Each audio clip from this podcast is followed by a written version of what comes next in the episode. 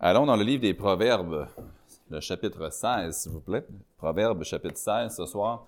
C'est un verset que vous allez sans doute reconnaître. C'est un verset qu'on apprécie beaucoup quand on le lit parce que c'est un verset euh, encourageant. J'aimerais qu'on le regarde ensemble ce soir. Puis je vais intituler euh, la méditation ou l'étude ce soir Seigneur égale succès. Vous savez que le Seigneur ne peut échouer. Le Seigneur est tout puissant et étant tout puissant, il ne peut pas, euh, il ne peut pas échouer. La Bible nous dit que si le Seigneur est pour nous, qui sera contre nous? Et c'est un verset encourageant. Encore là, il faut être en règle avec lui euh, si on veut pouvoir bénéficier de euh, sa puissance. Proverbe chapitre 16, verset 3. C'est un verset connu. On va juste lire le verset 3 pour l'instant. Ça dit Recommande à l'Éternel tes œuvres et tes projets réussiront. Prions. Seigneur, je prie qu'à travers les quelques minutes que nous allons passer à regarder ce texte, je te demande de faire plusieurs choses pour nous. Je crois sont nécessaires en milieu de semaine pour tout le monde. Encourage-nous. Euh, déjà en deux ou trois jours maintenant de, travail, de semaines de travail, la lassitude peut s'installer, ou encore le découragement, peut-être la difficulté, peut-être euh, d'autres épreuves qui s'accumulent ou qui nous causent ce qu'on peut appeler du stress ou de l'anxiété ou de la difficulté. Alors, Père, je prie qu'à travers ce, ce, texte ce soir, tu parles à chaque cœur, peut-être même complètement différemment de ce que j'ai préparé à partager ce soir. Tu es capable, c'est ta parole, et c'est toi qui nous parles. Alors, je prie que tu parles à chacun puis à chacune euh, selon ses besoins, euh, toujours évidemment, euh, pour bien appliquer et bien, et bien, oui, bien appliquer, de bien interpréter, puis de bien pratiquer ensuite, mettre en pratique ta parole. Je te prie que ce verset soit un bon pour nous, que ce soit un encouragement, mais aussi qu'on puisse, s'il nous corrige dans un domaine ou dans un autre, dans notre cœur, je prie qu'on ait l'humilité pour se mettre en règle avec toi afin de pouvoir bénéficier de toutes tes promesses. C'est ce que je prie au nom de Jésus? Amen. Le Seigneur, ça égale le succès. Il y a quelques versets, quand on les lit, on voit tout de suite, sont bien connus. Parfois même, euh, il y a quelques semaines, on était aux États-Unis dans un magasin qui vend beaucoup de cadres ou beaucoup de, tableaux euh, avec des versets bibliques dessus. Un beau magasin.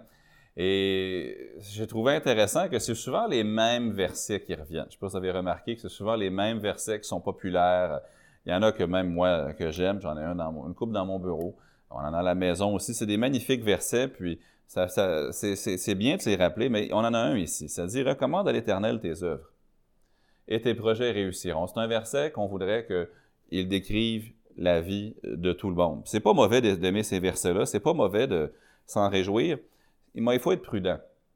Parfois, ces versets-là, on les regarde un petit peu trop seulement à la surface, sans vraiment plonger dedans, puis voir s'il y a des prérequis pour que la magnifique vérité qui nous attire à ce verset-là s'applique à nous. Parfois, on veut juste les, voir comme étant une promesse universelle pour tout le monde ou pour tous les croyants, euh, mais parfois, on manipule les versets pour leur faire dire des choses sans pour autant prendre en compte notre part de responsabilité face au Seigneur pour que ce verset-là devienne réalité. Parfois, un verset comme celui-là je, crains de l'aimer par orgueil. De l'aimer parce que je peux l'utiliser pour moi, mais sans égard pour certaines vérités fondamentales qui euh, sont sous ce verset-là. On, regarde un verset comme Recommande à l'Éternel tes œuvres et tes projets réussiront, puis on se dit Ah, voilà un verset que je peux invoquer pour que je puisse avoir du succès, puis on met un petit peu trop d'insistance sur le je. Comme si ce verset-là existe pour me faire bien paraître, comme si ce verset-là existe que pour mon bien. Toute la parole, elle est pour les croyants, mais elle nous est donnée pour qu'on puisse mieux glorifier Dieu et non pas soi-même. Recommande à l'Éternel tes œuvres et tes projets réussiront. Faute d'avoir une traduction en français qui fait autorité, certaines langues ont des traductions extrêmement exactes. En français, on a peut-être plusieurs traductions. Je n'en connais pas une qui fasse autorité, si on peut dire ainsi, que vraiment c'est incontestablement euh, une traduction exacte en tout point. Euh, puis, faute de ça, j'ai regardé ce verset-là dans Proverbe 16.3 dans différentes traductions françaises. Dans la seconde 21, ça dit Recommande ton activité à l'Éternel et tes projets seront affermis. Dans la nouvelle Bible seconde, ça dit Recommande tes œuvres au Seigneur et tes plans se réaliseront. C'est toujours la même idée qui revient. C'est que si tu recommandes à l'Éternel ce que tu fais, ça va s'accomplir. Mais ils commencent tous par le même mot. Peu importe la traduction que vous consultez, vous allez trouver que le verset commence avec le même mot. Recommande, recommande, recommande. Là, nous, en, 2019, quand on utilise le mot recommander, généralement, on veut dire recommander une personne ou un endroit. Admettons que quelqu'un venait me voir et dit, euh, disait, Pasteur, connaissez-vous un bon euh, restaurant chinois? Je pourrais leur dire, je vous recommande telle place. Connais-tu euh, un bon euh, nettoyeur à sec? Je te recommande celui-là. Connais-tu, puis on recommande. Ou encore, peut-être quelqu'un demandera une lettre de recommandation. Et j'ai appliqué pour un poste ou telle chose. Pourrais-tu m'écrire une lettre de recommandation? Mais ici, le mot recommande, c'est pas tout à fait ce que ça veut dire. Maintenant, avant d'explorer ça, je veux très simplement séparer, scinder notre méditation en deux. Un, recommander, et deux, se réjouir ou réaliser. Comment remarquer recommander? Au verset 3, ça dit donc recommande. Recommande à l'Éternel tes œuvres. On a tous des projets. Certains d'entre vous, vos projets, je les connais. Il y en a d'autres que je ne connais pas. Certains sont personnels, certains sont familiaux, certains sont professionnels. Il y a toutes sortes de projets qu'on peut avoir. Certains sont grands, puis si ça se réalise, ça change la vie au complet. D'autres sont plus petits et honnêtement, peut-être que même s'ils se réalisent, personne autour de nous va le remarquer. Mais quels que soient ces projets, que ce soit dans votre carrière, que ce soit euh, quelque chose qui s'apparente à peut-être à la famille avec les enfants, euh, quel que soit le projet que vous avez, ça nous dit ici, recommande-le à l'Éternel. Donc, il faut qu'on reparte ce soir avec une compréhension de ce mot, recommande. Qu'est-ce que ça veut dire exactement recommande? Alors, pensons au sens du mot. Le, mot. est intéressant. Et il y a une image qu'on a tous moderne qui va nous aider, je pense, à chaque fois qu'on regarde ce verset-là. Si cette image-là nous revient, on va facilement retenir ce que ce verset-là veut dire. Le mot recommandé dans l'original veut littéralement dire rouler vers. Par exemple, on connaît tous le foot, le soccer. Si tu as le ballon et tu veux l'envoyer à ton coéquipier, tu dois le rouler vers lui tu donnes un coup de pied dessus, puis le ballon va rouler vers lui. Dans le fond, c'est de faire une passe. Le mot signifie roule tes projets à l'Éternel. Pousse-les vers l'Éternel. Envoie-les vers l'Éternel. Ça dit donc, roule tes projets sur l'Éternel, c'est ce que ça signifie. Roule sur l'Éternel tes œuvres et tes projets réussiront.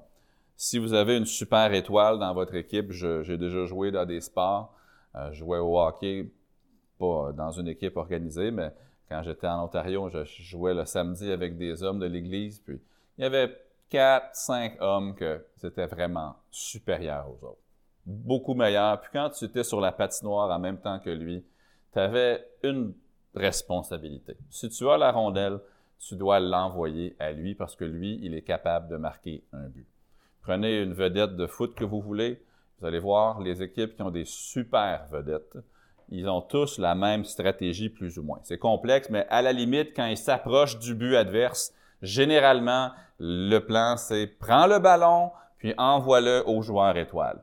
Lui, il est payé les milliards, non pas les milliards, ça s'en vient bientôt les milliards, mais les millions d'euros ou de dollars pour compter le but. Si tu as le ballon, tu es un joueur moyen, l'entraîneur il a une attente envers toi. Prends le ballon, puis envoie-le à la super vedette. C'est ça l'idée. C'est ça le but du jeu. Pas le but du jeu, c'est de compter, de, gagner, mais c'est ça la stratégie. Et ici, ça nous dit recommande à l'Éternel. Ce que je peux juste de façon très, très euh, moderne, juste vous donner le sens. Passe le ballon à l'Éternel. C'est ce que ça veut dire. Garde pas tes projets sur toi, sur tes propres épaules, dans tes capacités. Roule sur l'Éternel tes œuvres. Envoie-les vers lui. Si tu penses pouvoir mener ton projet à terme toi-même, tu vas échouer tant que dans le secret de ton cœur, tu penses le projet dépend de toi, tu n'as aucune garantie de succès. Euh, si je pense que les projets que j'ai vont arriver à porter fruit à cause de moi, non. Si je pense que c'est moi qui va compter le but, non si c'est moi, si je pense qu'à cause de moi, à cause de mon talent, à cause de mon intelligence, à cause de mes capacités, je vais réussir à faire que vous finissez la phrase comme vous le voulez, La réponse est non. Roule tes projets sur l'Éternel. Envoie-les à lui. Envoie à l'Éternel tes œuvres. Roule sur l'Éternel tes œuvres et tes projets réussiront. Le mot peut aussi vouloir dire mettre sûr. Donc, si vous aviez peut-être un animal comme un bœuf, au lieu de traîner un poids vous-même, il fallait le prendre puis le mettre sur l'animal de charge ou le cheval. Mettre sur. Donc, rouler sur ou encore le mettre sur. Mais on, trouve encore cette même idée-là d'incapacité. La raison pourquoi vous auriez besoin d'un tracteur, c'est parce que vous êtes trop faible pour tirer la chose en question.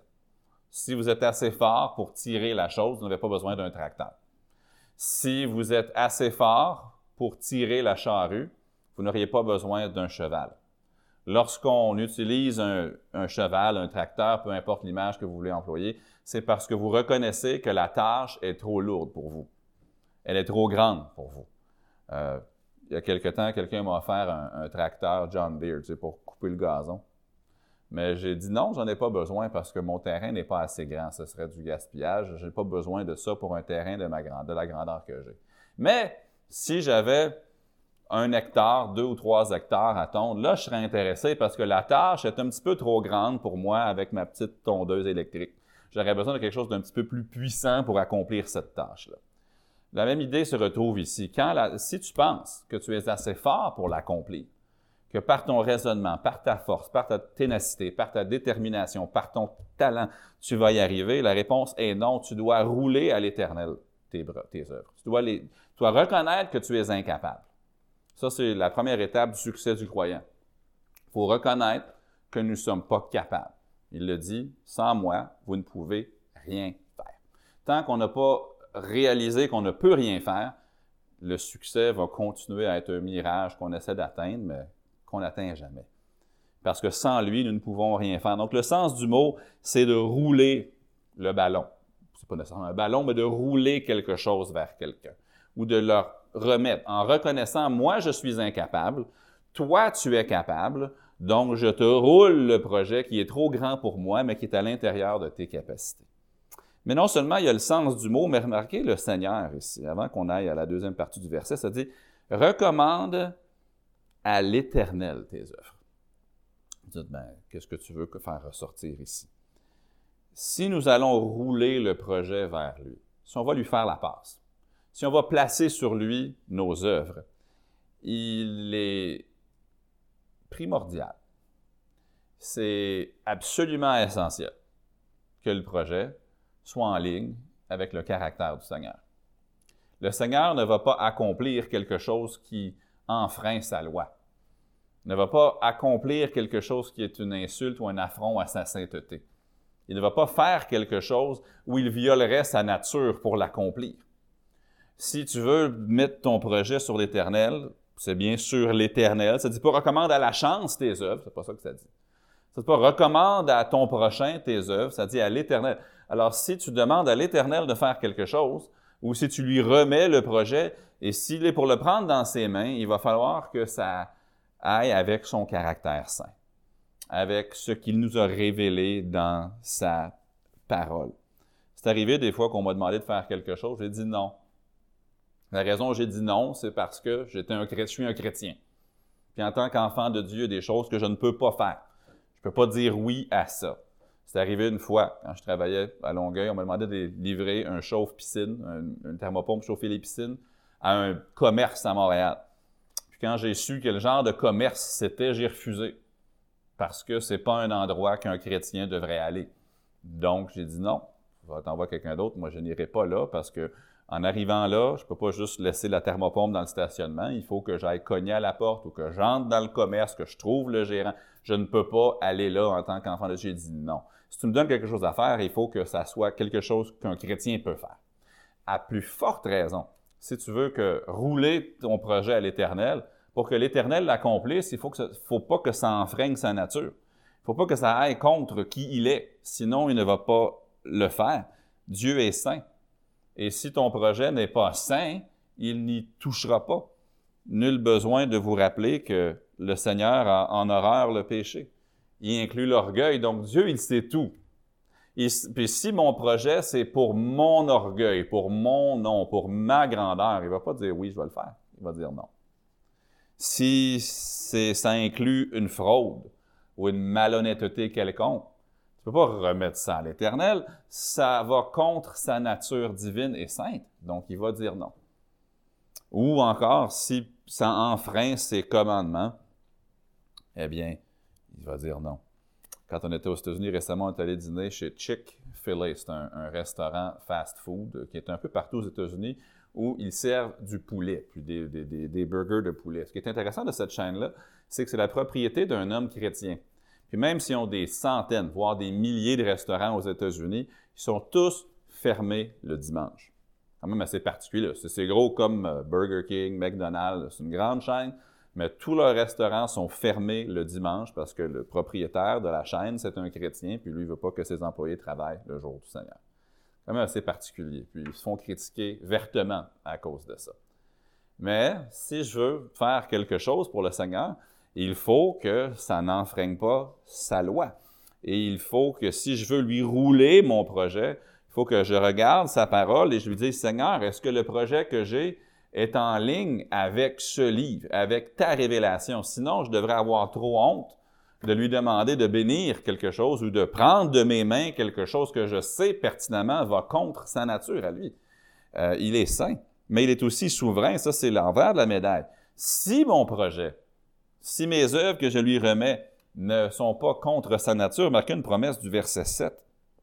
Quand l'Éternel approuve les voies d'un homme, il dispose favorablement à son égard même ses ennemis.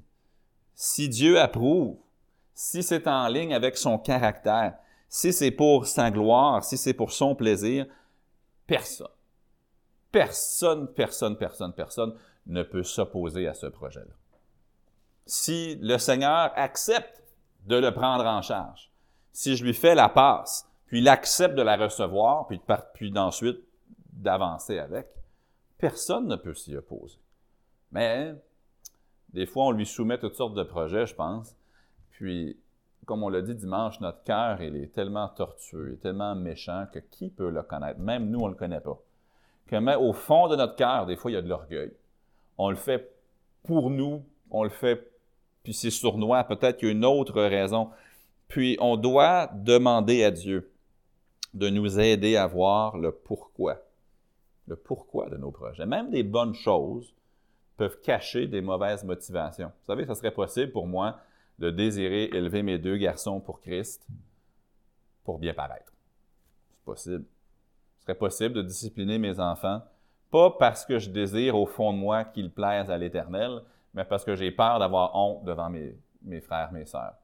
Bon projet, mauvaise motivation. Ça ne veut pas dire que je ne dois pas les élever, mais il faut que je change la motivation qui me pousse à vouloir les élever pour le Seigneur. C'est possible que je désire avoir une augmentation, pas parce que je désire faire plus pour le royaume de Dieu, mais simplement parce que je veux avoir des plus grands moyens dans ce monde. C'est pas mauvais de désirer, de demander une augmentation, mais encore là, si la motivation derrière n'est pas bonne, faut pas que mes attentes là-dessus soient trop élevées. Et une pratique que je dois avoir dans ma propre vie, puis dans la vôtre aussi, c'est quels sont les éléments motivateurs qui sont enterrés dans mon cœur? Je dis bien enterrés dedans, parce qu'on ne les voit pas tout le temps. Et souvent, les choses qu'on veut faire, c'est pas pour le Seigneur. On veut les faire pour nous, puis on espère que le Seigneur va bénir pour nous, plutôt que pour lui. Puis lorsqu'il nous montre quelque chose qui lui déplaît, on doit le confesser, on doit l'abandonner, on doit accepter les idées de Dieu. Généralement, la réussite du croyant. Je veux juste qu'on comprenne. Généralement, la réussite du croyant passe par un travail de recherche et de confession. La réussite du croyant, que ce soit au niveau professionnel, au niveau personnel, au niveau familial, passe par une recherche par l'Esprit dans moi. Sonde-moi, ô Dieu, et connais mon cœur. Puis ensuite, de confession. Seigneur, je te demande pardon, j'ai voulu bien faire, mais derrière ça, il y avait une mauvaise motivation. Tu sais, Abraham, il voulait bien faire, là. Il voulait que la promesse de Dieu se réalise. Il a mal fait. Il est allé vers Agar. Il n'aurait pas dû. Il aurait dû attendre en silence le secours de l'Éternel. Il ne l'a pas fait. Il a voulu bien faire, mais il a mal fait. Je pourrais vous donner d'autres exemples. Je pense à USA. USA, l'arche de l'Alliance, elle, est sur un chariot. Le chariot frappe un nid de poule. L'arche de l'Alliance est sur le point de tomber. Il s'avance puis il met la main pour empêcher l'arche de tomber. L'Éternel le frappe. Il a voulu bien faire, mais il a mal fait. Parce que on doit toujours rechercher dans notre cœur qu'est-ce qui s'y trouve, puis ensuite obéir. Non seulement recommande à l'Éternel tes œuvres, mais ensuite remarquez la promesse réussir. Donc on a premièrement la première partie qui est recommandée, deuxièmement réussir, c'est-à-dire et tes projets réussiront. Donc le projet a passé le test du caractère saint de Dieu. Le projet, l'œuvre n'est pas animée par, par le péché n'est pas animé par mon orgueil, n'est pas animé par mon désir, le péché qui m'enveloppe si facilement. Il est en ligne avec les désirs de Dieu pour nous et avec les raisons que Dieu nous donne de vivre. Le projet n'enfreint ni la parole de Dieu, ni dans sa forme, ni dans le fond. Donc, voyons donc la promesse. Ça dit tes, tes projets pardon, réussiront. Remarquez ce que le verset ne dit pas. Ça ne dit pas recommande à l'Éternel tes œuvres et tu réussiras tes projets. C'est pas ça que ça dit. Ça ne dit pas tu réussiras tes projets, ça dit tes projets réussiront. Une énorme différence. Parce que si je dis tu réussis tes projets, c'est toi qui l'as accompli. C'est pas ça que le verset dit. Ça dit tes projets réussiront. C'est possible de gagner le match puis de n'avoir rien fait pour aider l'équipe, d'avoir été un facteur zéro complet. Pourtant, on a gagné dans un sport d'équipe, ça arrive souvent. On n'a pas d'impact sur le match. Peut-être qu'on était même assis sur le banc, l'équipe a gagné. C'était pas à cause de moi. Je n'étais pas un facteur. Parfois, on joue mal, puis l'équipe gagne quand même.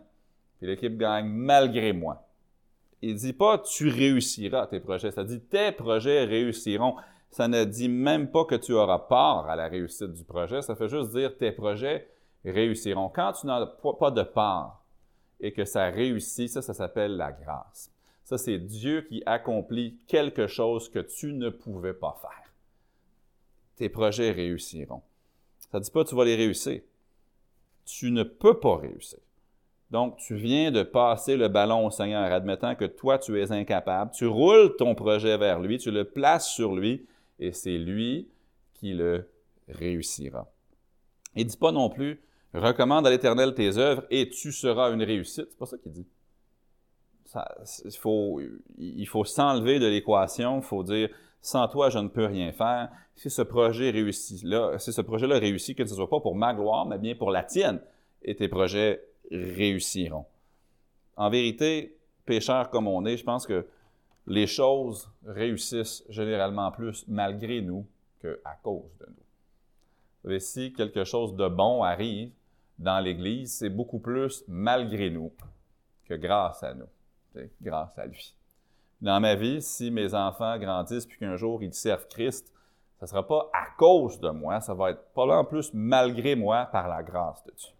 Si mon mariage est une réussite, c'est pas à cause de moi, c'est généralement plus malgré moi et par la grâce de Dieu. Car sans moi, vous ne pouvez rien faire, il dit. Il dit pas vous pouvez en faire un peu, il dit vous ne pouvez rien faire. La gloire à Dieu pour sa miséricorde envers moi et pour sa grâce. Il dit, tes projets réussiront. Maintenant, est-ce que le projet va demeurer exactement comme vous l'aviez formulé? C'est pas écrit. Si tu lui donnes le ballon, tu lui donnes le luxe, pas le luxe, tu donnes le droit de faire avec ce qu'il veut. Toi tu pensais qu'il allait faire ça, puis il fait autre chose, ça lui appartient. Dieu est plus sage que nous. Il dit, tes projets réussiront. Après tout, on lui a remis. Je pense qu'on se met trop de pression pour la réussite. Puis aussi, quand il y a la réussite, on se donne beaucoup trop de crédit parce que c'est par lui que ça se fait. En conclusion, c'est quoi le projet que vous caressez? Il y en a sans doute un, peut-être qu'il est professionnel, peut-être qu'il est familial, peut-être que c'est dans les exemples que j'ai donnés, peut-être c'est quelque chose qui ne m'est même pas venu à l'esprit, mais peut-être qu'il y a un projet que vous avez. Il peut être personnel, peut-être qu'il n'a jamais été partagé, peut-être c'est pour la famille, peut-être c'est dans votre travail, je ne sais pas. Mais prenez ce projet-là et priez sur lui. Je vous demanderais de pas seulement prier pour sa réussite, mais prier pour sa pureté à ce projet-là. Priez, Seigneur, aide-moi à bien l'évaluer pour voir si j'ai ce projet-là à cause d'une mauvaise raison. Est-ce que c'est mon orgueil qui me pousse? Est-ce que c'est le désir, l'orgueil de la vie? Est-ce que c'est la convoitise? Est-ce que, ce beau projet que j'ai est basé sur quelque chose qui est contre toi? Est-ce que je n'oserais pas te remettre des œuvres qui sont motivées et poussées par le malin? Je désire te recommander des œuvres qui sont animées par mon amour pour toi, par ma relation avec toi, et qui sont en harmonie avec tes priorités et avec ton caractère à toi. Maintenant, une fois que cet exercice-là est fait et complet, si la réponse est oui, ce projet est en ligne avec ce que Dieu veut. Il répond aux normes du caractère de Dieu. Roulez-le à l'éternel. Donnez-lui. Peut-être qu'il va le changer dans une manière beaucoup meilleure que vous le lui avez donné. Mais recommande à l'Éternel tes œuvres et tes projets réussiront.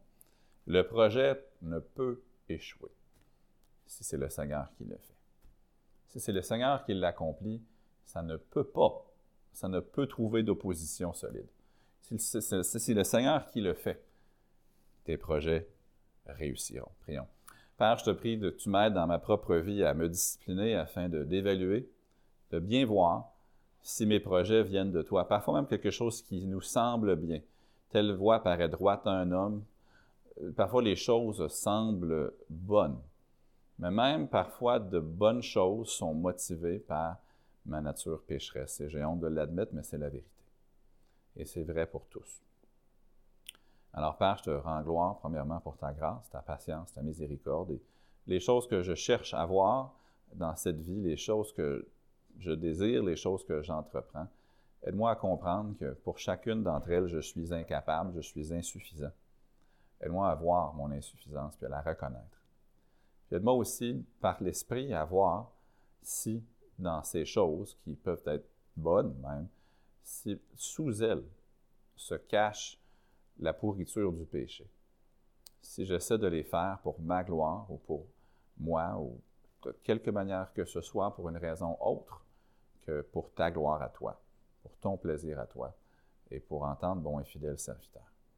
Et Père, aide-nous dans toutes ces choses à être sensibles à la voix du Saint-Esprit qui nous avertit, qui nous montre par la parole euh, ce qui te déplaît, afin que nous puissions te remettre nos projets être dépendant de toi, mais ne pas avoir l'audace de te demander de bénir quelque chose qui est animé par autre chose qu'un désir pour toi et quelque chose qui serait contre ta, parole, contre ta nature. Et nous avons confiance que ce verset est vrai, nous le savons.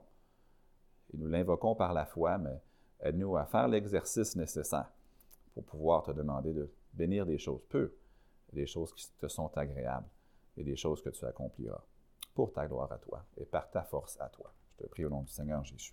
Amen.